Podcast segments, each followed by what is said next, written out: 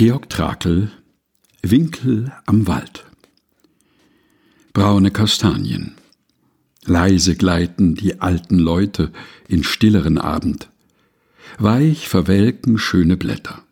Am Friedhof scherzt die Amsel mit dem toten Vetter. Angelen gibt der blonde Lehrer das Geleit. Des Todes reine Bilder schauen von Kirchenfenstern. Doch wirkt ein blutiger Grund sehr trauervoll und düster. Das Tor bleibt heut verschlossen, den Schlüssel hat der Küster. Im Garten spricht die Schwester freundlich mit Gespenstern. In alten Kellern reift der Wein ins goldene Klare.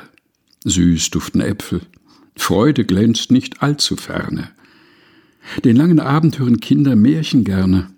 Auch zeigt sich sanftem Wahnsinn oft das Goldne, Wahre. Das Blau fließt voll Reseden, in Zimmern Kerzenhelle, Bescheidenen ist ihre Stätte wohl bereitet, den Saum des Walds hinab ein einsam Schicksal gleitet. Die Nacht erscheint, der Ruheengel auf der Schwelle.